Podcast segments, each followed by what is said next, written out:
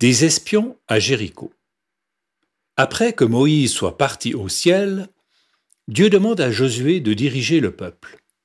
Josué est un jeune homme fort et courageux. Dieu a confiance en lui. Quelques jours plus tard, ils arrivent près de la rivière que Moïse a vue du haut de la montagne. De l'autre côté, il y a une grande ville qui s'appelle Jéricho. Josué sait qu'il devra prendre cette ville, alors il demande à deux de ses amis d'aller voir comment sont les gens, l'armée et la forteresse. Les deux amis partent. Ils ont un peu peur car il y a des soldats partout qui surveillent.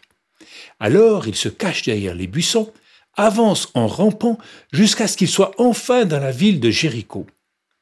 Mais des gens les ont vus, on les dénonce aux soldats. Il y a deux hommes dans la ville, ce sont des espions, il faut les prendre et les tuer les deux amis se sont réfugiés chez une femme qui s'appelle Rahab. Elle a l'air gentille.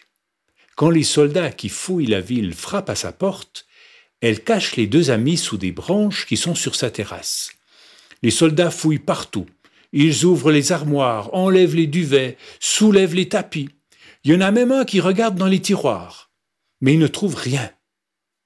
Quand les soldats sont partis, Rahab dit aux deux amis quand vous viendrez avec toute votre armée, ne me faites pas de mal.